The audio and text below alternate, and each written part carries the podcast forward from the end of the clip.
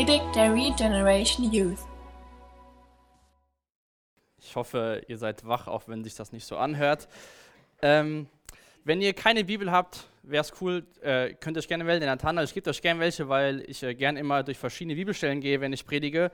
Und damit ihr wisst, dass ich keinen Unsinn rede, wäre es cool, wenn ihr eure eigene Bibel habt oder sonst euch eine geben lasst. Oder nehmt euer Handy raus, wo ihr eure Bibel-App drauf habt. Aber es ist immer cool, ähm, wenn ihr eure Bibel in irgendeiner Art und Weise mitbringt, dass ihr selbst nachvollziehen könnt, was wir vorne sagen. Nicht, dass es irgendwas Ausgedachtes ist. Wir treffen uns ja immer so um Viertel nach zehn, gehen wir rüber in den Raum und beten. Und ich habe heute Morgen so beim Beten gedacht, ich habe so richtig Lust auf heute Morgen irgendwie, nicht weil ich irgendwas Tolles vorbereitet habe, sondern so weil ich beim Beten so gemerkt habe, dass Jesus einfach hier ist und dass der heute Morgen reden will. Und da ist einfach nochmal die Einladung an euch, dass ihr gerne kommen könnt, wenn wir um Viertel nach zehn darüber gehen und dass wir vielleicht dann irgendwann hier drüben beten müssen, weil der Raum viel zu klein ist. Also herzliche Einladung nochmal einfach mitzugehen, wenn ihr schon früher da seid, einfach zum Beten. Das ist nichts für Mitarbeiter, das ist einfach, dass wir zusammen beten und Jesus einladen und einfach für den Gottesdienst beten. Ihr könnt eure Bibeln aber schon mal aufschlagen zu Markus Kapitel 15. Das werden wir heute beenden, das Kapitel. Da ging es ja letzte Woche schon darum, ähm, um die Verurteilung und Kreuzigung von Jesus. Und heute geht es da weiter, wo Jesus stirbt. Yom Kippur, wem von euch sagt das was? Was ist das? Der Versöhnungstag, genau. Das ist der höchste jüdische Feiertag. Vor dem Yom Kippur hatten die Juden zehn Tage der Reue und Buße und das, diese zehn Tage hatten dann den Abschluss mit dem Yom Kippur. Und äh, wenn ihr euch Notizen macht, könnt ihr euch mal 3. Mose Kapitel 16 aufschreiben.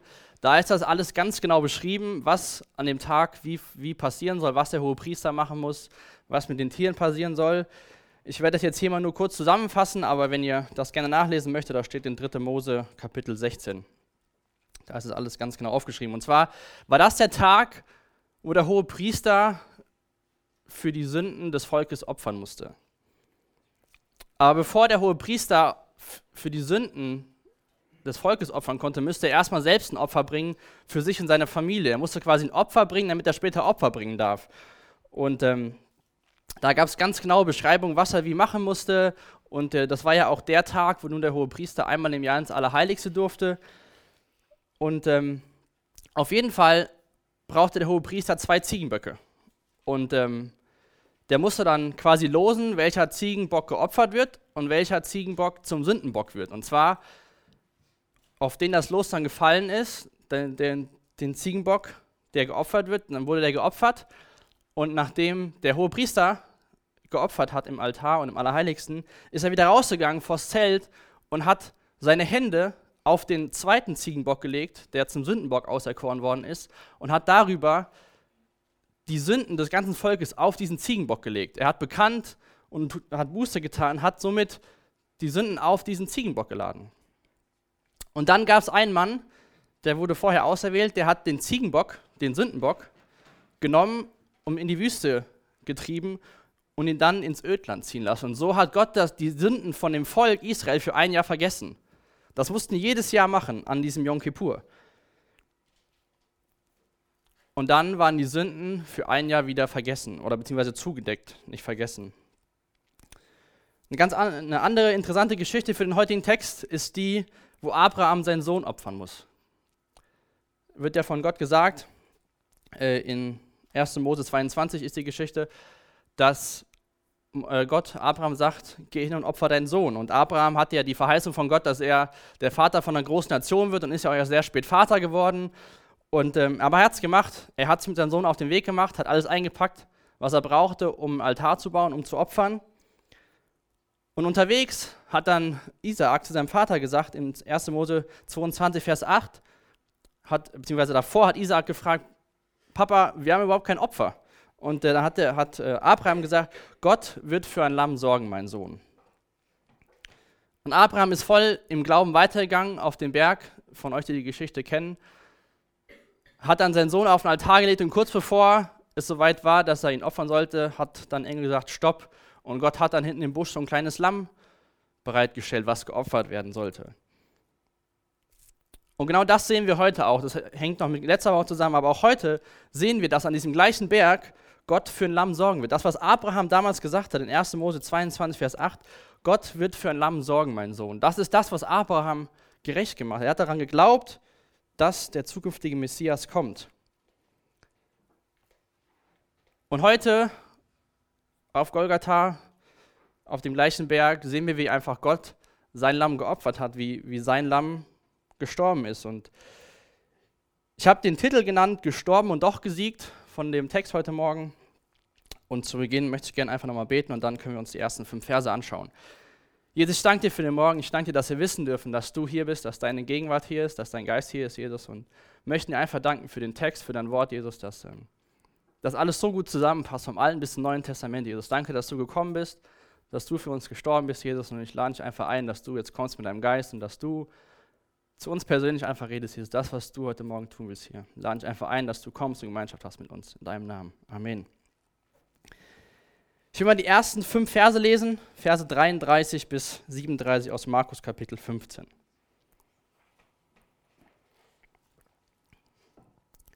Gegen Mittag legte sich eine Finsternis über das ganze Land, die drei Stunden anhielt. Dann um drei Uhr rief Jesus mit lauter Stimme, Eli, Eli, lama abasatani. Das bedeutet, mein Gott, mein Gott, warum hast du mich verlassen?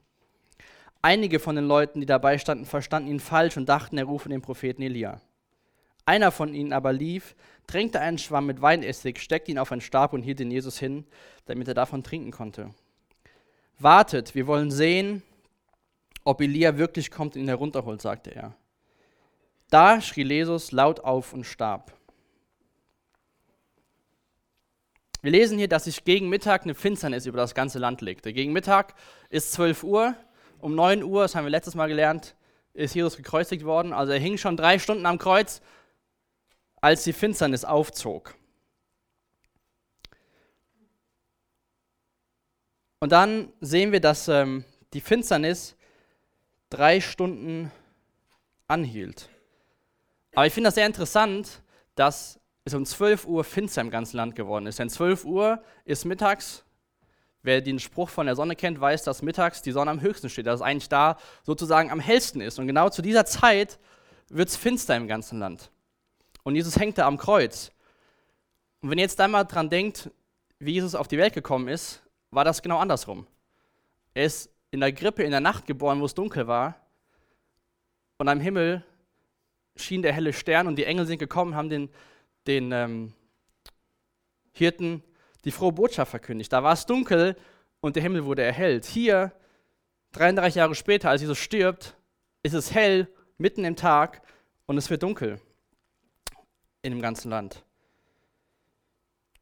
Ich glaube, diese Zeit der Finsternis, bis Jesus die Finsternis mit dem Schrei hier in Vers 37 beendet, die können wir, glaube ich, niemals nachvollziehen. Das werden wir nie verstehen und es gibt auch keinen Vergleich, den man bringen kann, um das nachzuvollziehen, was Jesus in diesen drei Stunden durchgemacht hat. Er hat gesagt in dieser Zeit, wo es dunkel geworden ist, mein Gott, mein Gott, warum hast du mich verlassen?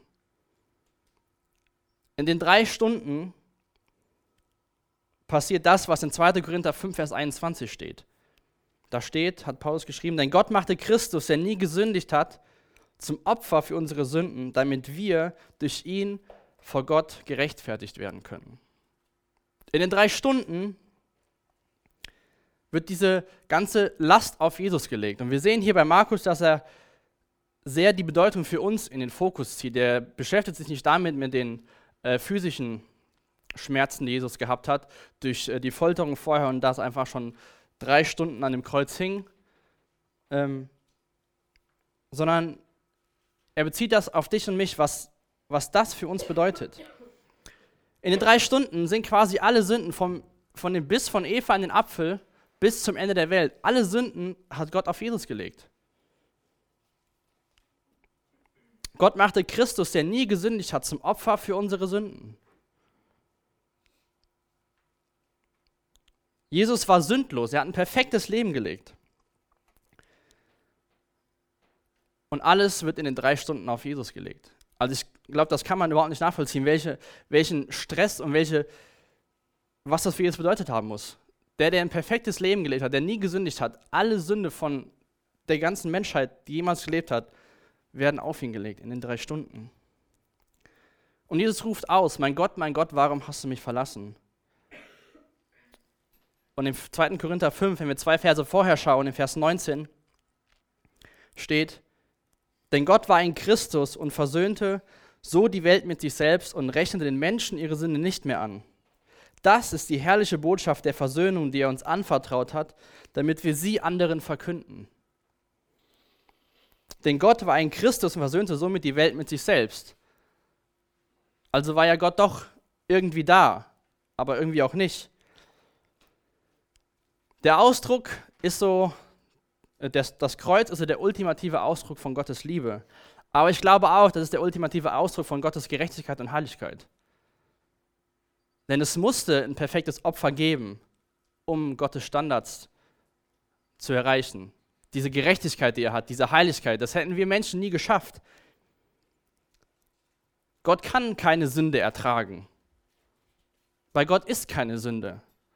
Und wenn die ganze Sünde aller Menschheit auf Jesus gelegt wird in drei Stunden, kann da Gott nicht in dem Sinne mit teilhaben, weil er keine Sünde ausstehen kann, weil er einfach heilig und gerecht ist. Aber trotzdem war Gott da, denn er hat seinen Sohn gesandt, genau für, für diesen Grund, am Kreuz zu sterben. In Hebräer lesen wir, dass Jesus das Kreuz erduldete mit der Freude, die vor ihm lag. Diese drei Stunden, die, die er da durchgemacht hat, hat er gesehen, was danach kommt. Da hat er dich und mich gesehen, die eines Tages diese Botschaft hören und hoffentlich äh, angenommen haben, dass wir eines Tages bei ihm im Himmel sein dürfen. Das war die Freude, die ihn da durchgetragen hat, die Schande am Kreuz zu ertragen. Diese drei Stunden der Ablehnung, der, wo er total einsam war, keiner war da. Er war alleine in der Finsternis mit den ganzen Sünden der Welt auf den Schultern. Die Freude, dich und mich bei ihm später zu sehen, das hat ihn durchgetragen. Vielleicht kennt ihr das, wenn ihr irgendwas falsch gemacht habt, äh, auf der Arbeit, in der Schule, zu Hause, und jemand war berechtigt zornig auf dich, weil du irgendwas richtig Dummes angestellt hast. Und der Zorn, den diese Person gehabt hat, in dem Sinne war berechtigt, weil das wirklich ein Fehler war. Und ich kann mich an so Momente erinnern, da geht es mir so innerlich so ziemlich blöd. Also man weiß nicht, wie es sich so fühlt, man weiß genau, man hat was falsch gemacht, der hat recht. Aber Jesus, lesen wir auch in der Bibel, musste den, den Zorn Gottes quasi ertragen von allen Menschen. Und Jesus ist nicht wie du und ich, die irgendwas falsch gemacht haben, wo Menschen noch ein Recht dazu hätten, sage ich mal, zornig zu sein, sondern Jesus hat keinen Anlass dafür gegeben, zornig auf ihn zu sein. Und trotzdem hat er alles getragen. Jesus ist quasi unser Sündenbock geworden. Das ist alles ein bekannter Griff für uns. Aber der bekommt durch den Text nochmal eine ganz andere Bedeutung. Gerade wenn man das weiß, aus 3. Mose 16, was es damals bedeutet hat. Der Sündenbock damals hat die Sünden in die Wüste getragen. Hat die, die wurden für ein Jahr vergessen. Im Psalm 103, Vers 12 lesen wir.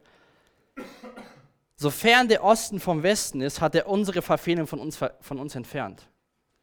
Jesus hat nicht nur wie der Sündenbock im Alten Testament die mal in die Wüste getragen, ins Ödland, da wurden die für ein Jahr vergessen. Jesus hat unsere Sünde entfernt. Wie weit ist der Westen vom Osten weg?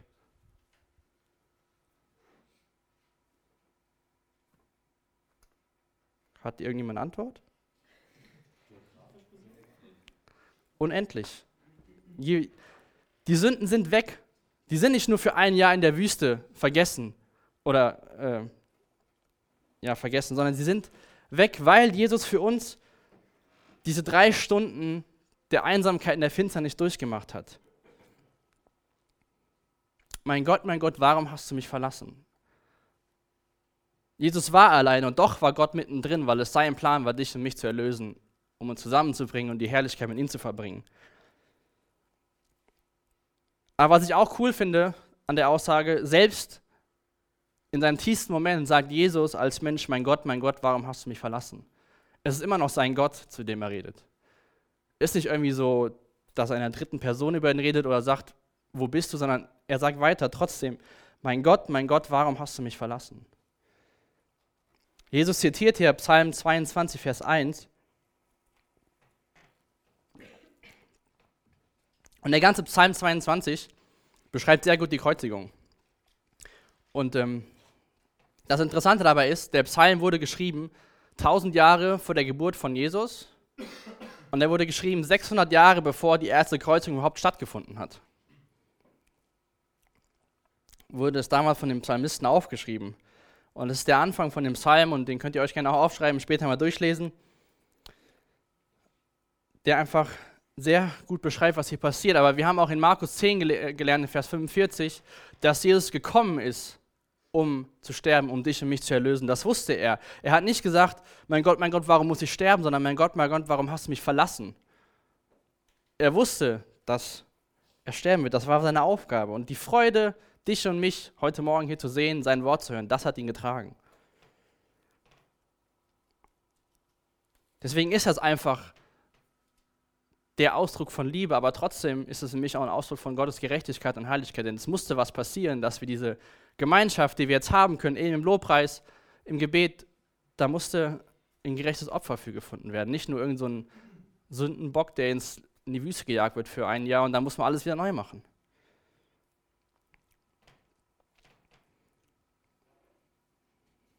Die Menschen hatten Jesus falsch verstanden. Die haben gedacht, er würde Elia rufen.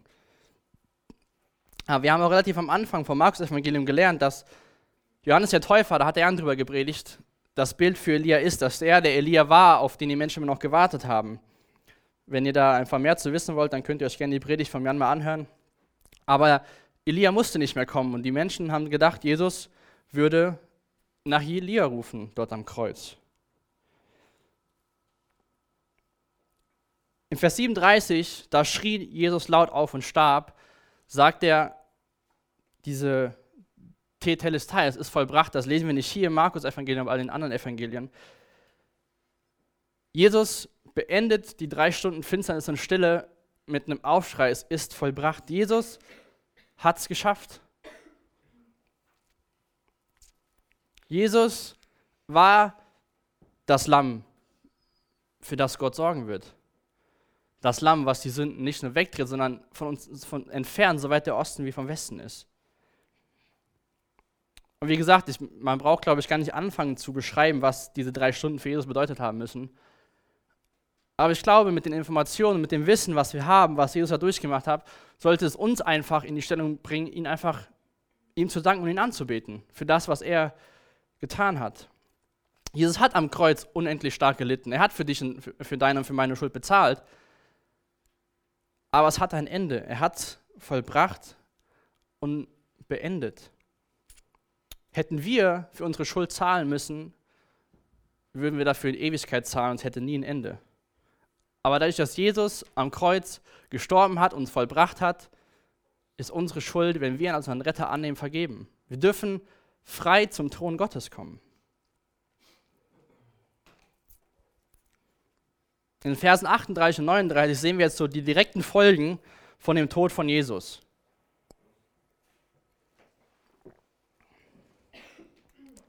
In diesem Augenblick, als Jesus ausschreit, es ist vollbracht, riss der Tempel, riss der Vorhang im Tempel von oben nach unten in zwei. Der römische Hauptmann, der vor dem Kreuz gegenüberstand und angesehen hatte, wie Jesus gestorben war, rief aus: Ja, dieser Mann ist wirklich der Sohn Gottes. Der Weg zu Gott ist frei. Der Vorhang ist zerrissen. Das sieht man auch teilweise in ähm, 3. Mose 16, an anderen Stellen im Alten Testament. Dieser Vorhang, der war richtig massiv. Das war nicht mal so ein kleines Vorhängchen, was man mal irgendwo hinhängt. Der war richtig massiv. Steht auch genau beschrieben, wie groß der war. Der hat das Allerheiligste, wo der Hohepriester am Versöhnungstag unter bestimmten Voraussetzungen eintreten durfte um für die Sünden des Volkes zu opfern, dieser Vorhang ist mit Jesus Aufschrei zerrissen. Das, was die Menschen vom Allerheiligsten getrennt hat, von Gottes Gegenwart. Gott hat in dem Allerheiligsten gewohnt. Diese, dieser Vorhang ist zerrissen. Der Weg ist quasi frei. Wir können in gewissem Maße Gottes Gegenwart jetzt schon genießen. Aufgrund von dem Tod von Jesus im Lobpreis, im Gebet, im, im täglichen Leben. Wir brauchen nicht unseren hohen Priester einmal im Jahr, der da reingeht und die ganze Zeremonie vollbringt, sondern das ist vollbracht. Klar können wir nicht so die Gegenwart Gottes nehmen, wie man vielleicht darüber nachdenkt, weil wir einfach immer noch Sünder sind, aber wenn wir später im Himmel sind, haben wir diese, diese wirkliche Gegenwart Gottes. Wir können wirklich in seiner Gegenwart sein, aber wir können trotzdem seine Gegenwart in gewissem Maße hier genießen. Gott zieht auch, steht auch in der Bibel, zieht Wohnung bei uns ein, wenn wir sagen, unsere Sünden bekennen und sagen, Jesus, wir brauchen dich. Aber das ging nur dadurch, dass Jesus gestorben ist und der Vorhang zerrissen ist. Dass das, was das Allerheiligste, die Gegenwart Gottes von den Menschen getrennt hat, frei ist. Dass wir keinen hohen Priester, keinen Mit wir brauchen schon noch Mittler, aber der Mittler ist Jesus und nicht irgendein hoher Priester, der jedes Jahr das Gleiche macht. Und ich finde das total interessant, was hier mit dem Hauptmann passiert. Der hat wahrscheinlich schon einige Kreuzigungen gesehen. Und es war damals so, dass ähm, die Verbrecher oder die Menschen, die gekreuzigt werden, wurden, wurden von vier Soldaten bewacht mit einem Hauptmann, dass da nichts passiert. Und dieser Hauptmann beobachtet, wie Jesus seinen letzten Schrei tut und gestorben ist und sagt, ja, dieser Mann war wirklich Gottes Sohn. Das war wahrscheinlich einer von den Soldaten, die beim letzten Mal bei den 600 dabei waren, die Jesus verspottet haben.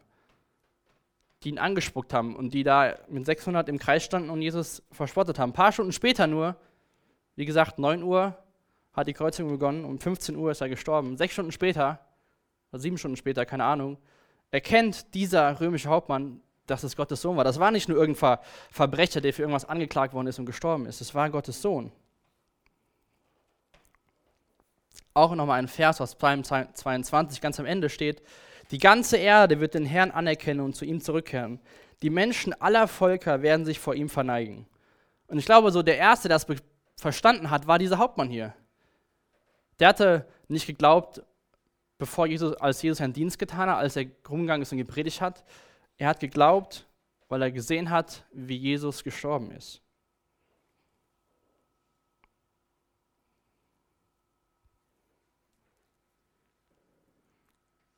Jesus ist das, der Bock, der geopfert worden ist, und der Sündenbock in einen. Wir brauchen nicht wie damals zwei Böcke, sondern Jesus vereint das. Jesus ist das perfekte Lamm Gottes.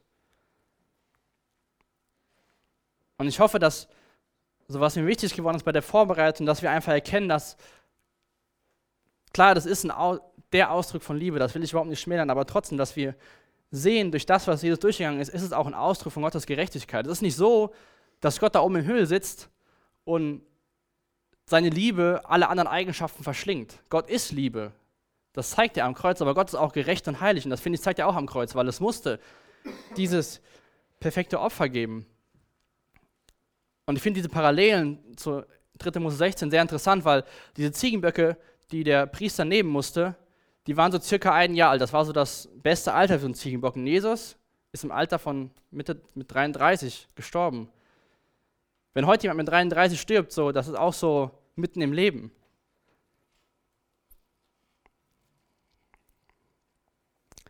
Und Jesus hat ja im Garten Gethsemane gebetet. Er hat Blut geschwitzt und hat gesagt, Herr, wenn es einen anderen Weg gibt, lass diesen Kelch an mir vorübergehen. Aber es gab keinen anderen Weg.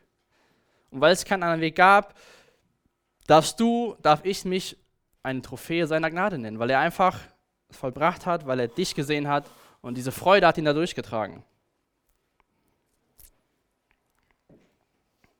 Ich will mal noch die nächsten zwei Verse lesen, Verse 40 und 41. Es waren aber auch einige Frauen da, die aus einiger Entfernung zusahen. Unter ihnen waren Maria von Magdala, Maria, die Mutter von Jakobus und den Jüngeren und von Josef und Salome. Sie waren schon in Galiläa bei Jesus gewesen und hatten für ihn gesorgt. Danach waren sie viele, sie und viele andere Frauen zusammen mit ihm nach Jerusalem gegangen.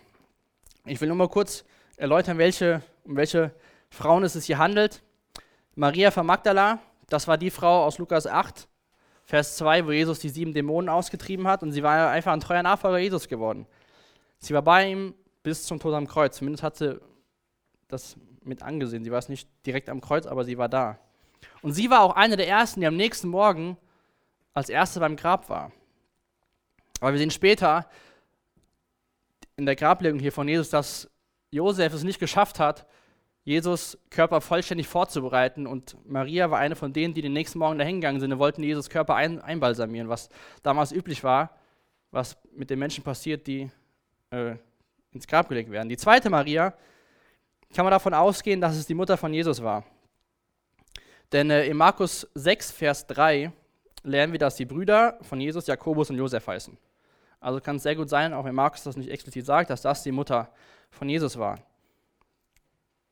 Und Salome könnte sehr gut die Frau von den Zebedeus gewesen sein. Das lernen wir aus Matthäus 27, Vers 56. Da werden auch diese drei Frauen beschrieben und da steht halt die dritte Frau als Frau des Zebedeus beschrieben. Also war die dann die äh, Mutter von Jakobus und Johannes von den Jüngern. Also die waren noch da, als Jesus gestorben ist. Aber dann jetzt ab Vers 42 begegnet uns noch eine weitere Person und zwar ist das Jesus von Arimathea. Verse 42 bis zum Ende vom Kapitel. Dies ereignet sich alles an einem Freitag, dem Rüsttag. Das ist der Tag vor dem Sabbat. Als es Abend wurde, fastete Josef, fasste Josef von Arimathea, ein angesehenes Mitglied des Hohen Rates, Mut und ging zu Pilatus, um ihn um den Leichnam von Jesus zu bitten. Josef war einer von denen, die auf das Kommen des Reiches Gottes warteten. Pilatus konnte es nicht glauben, dass Jesus schon tot war. Das war wie so der zweite Punkt von Pilatus, wo er erstaunt war. Einmal war er erstaunt, dass Jesus bei der Anklage nichts gesagt hat und hier war er verwundert, dass er schon tot war. Deshalb ließ er den verantwortlichen römischen Hauptmann rufen und fragte ihn. Der Hauptmann bestätigte den Tod und Pilatus überließ Jesus den Josef den Leichnam. Josef kaufte ein langes Leinentuch, nahm den Leichnam vom Kreuz, wickelte ihn in das Tuch und legte ihn in ein Grab, das aus dem Felsen gehauen war. Dann wälzte er einen Stein vor den Eingang. Maria von Magdala und Maria, die Mutter von Josef, beobachten, wohin der Leichnam von Jesus gelegt worden ist. Um 15 Uhr ist Jesus gestorben und äh, aus dem fünften Buch Mose, Kapitel 21, lernen wir, dass es nicht erlaubt war, Menschen, die tot sind, über Nacht am Baum zu lassen. Vielleicht war das die Motivation dahinter, dass Josef gesagt hat zu Pilatus, ich würde gerne den Leichnam von Jesus nehmen. Denn wir lesen hier, was ich sehr interessant finde, er war Mitglied des Hohen Rates. Und was hatte der Hohe Rat gemacht das letzte Mal? Er hatte Jesus verurteilt.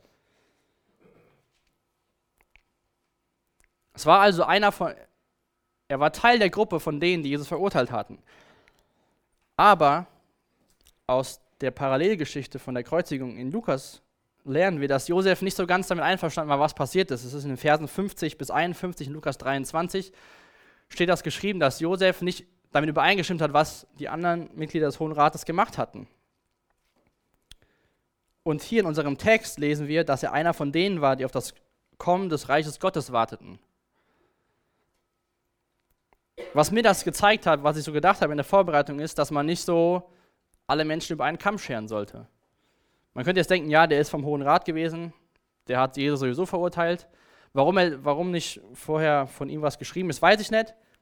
Auf jeden Fall hat er zu seiner Zeit den Mut gefasst und ist zu Pilatus gegangen und hat gesagt, hier kann ich den Leichnam von Jesus haben. Und dass er das tut, erfüllt eine Prophetie aus dem Alten Testament.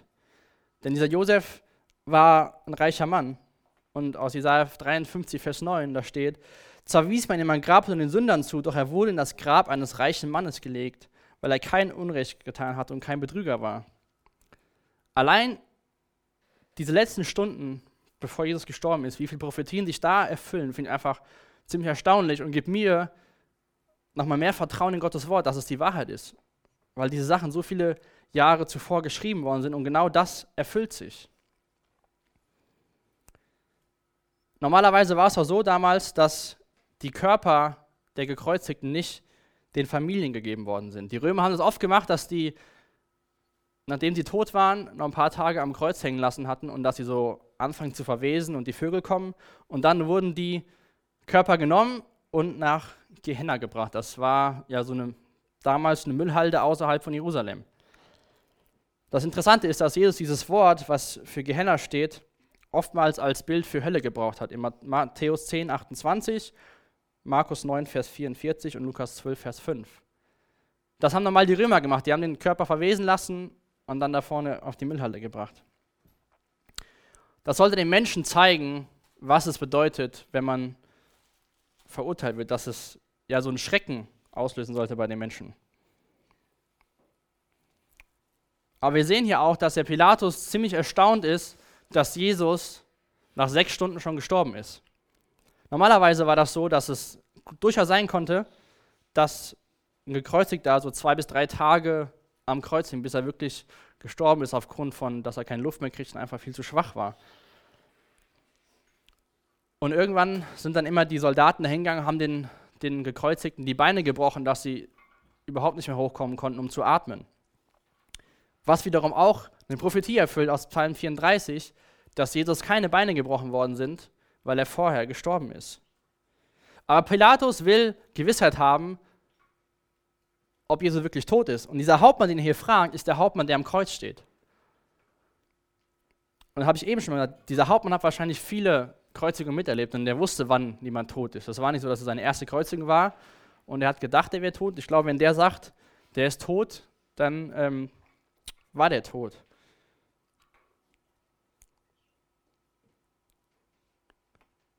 Ich will mal ein Zitat vorlesen von einem Herrn, der heißt Geldenhuis.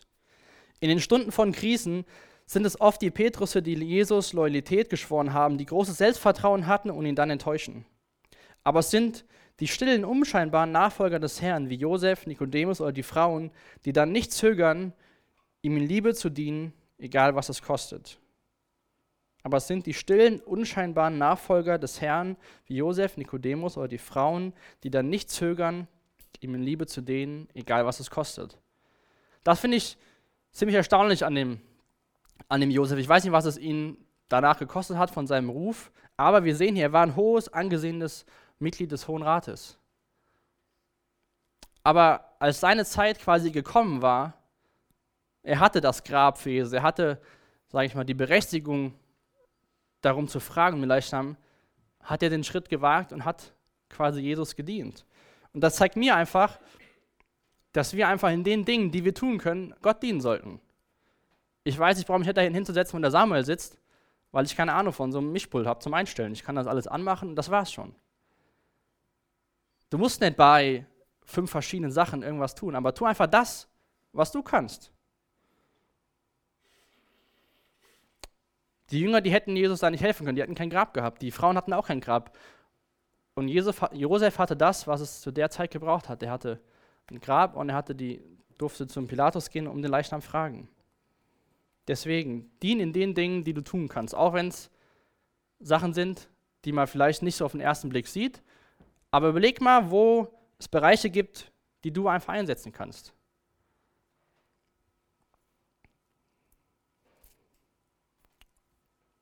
In Vers 47 sehen wir dann hier, dass Maria und die Frauen einfach beobachtet haben, wo Jesus hingelegt worden ist, weil, ich habe das ja eben schon gesagt, sie wollten dann den nächsten Tag hingehen und Jesus einbalsamieren. Das werden wir beim nächsten Mal lernen.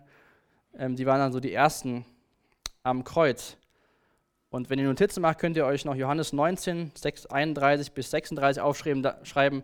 da sind einfach Augenzeugen berichten, dass Jesus wirklich gestorben ist am Kreuz. Dass es nicht äh, war, dass er nicht gestorben ist und runtergenommen worden, sondern er war wirklich tot.